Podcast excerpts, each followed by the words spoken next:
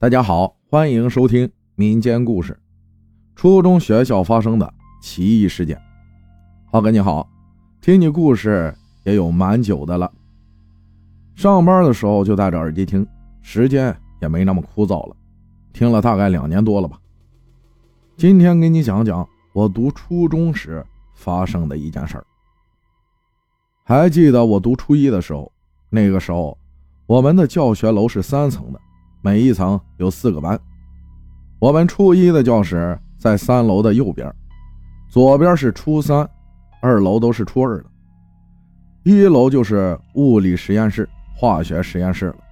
某一天，我们正常上课，然后到了课间休息的时候，大家就都从教室出来玩了。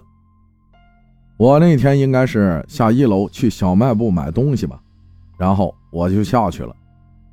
我们的一楼正中间有一条大路，然后到了教学楼的出口，那里有个拱形的门。走过门，两边都是花坛，种着不知道名字的树。当我走到门口的时候，还没出去。我本来是想从门口走的，却在一念之间，不知不觉从门右边走了，往花坛那边走，然后出去。就在这个时候。突然听到“啪”一声响，当时也没被吓一跳，不知道为什么。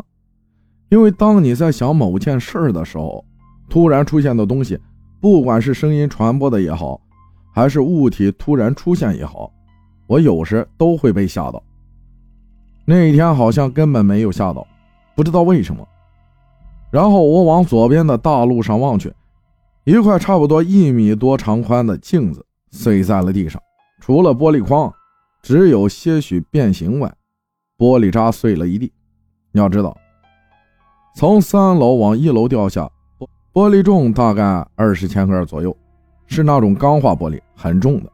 加上加速度，我们的学校差不多二十多米，从三楼到一楼也就两三秒的样子。加上加速度，那力量无法想象。要是一个人站在那里的话，我估计不死也变成脑残了。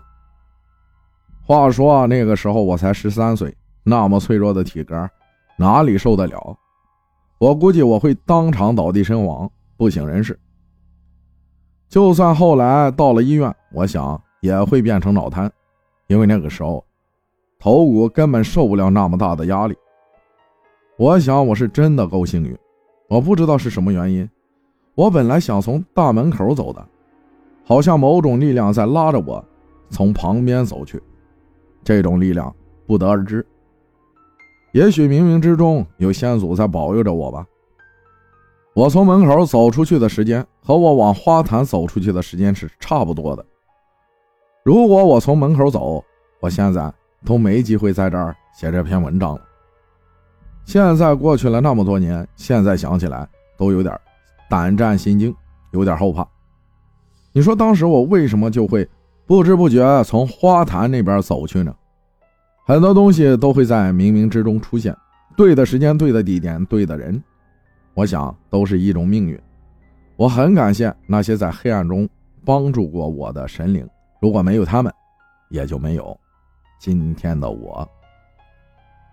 感谢孔乙己和他的魂香豆分享的故事，谢谢大家的收听，我是阿浩，咱们下期再见。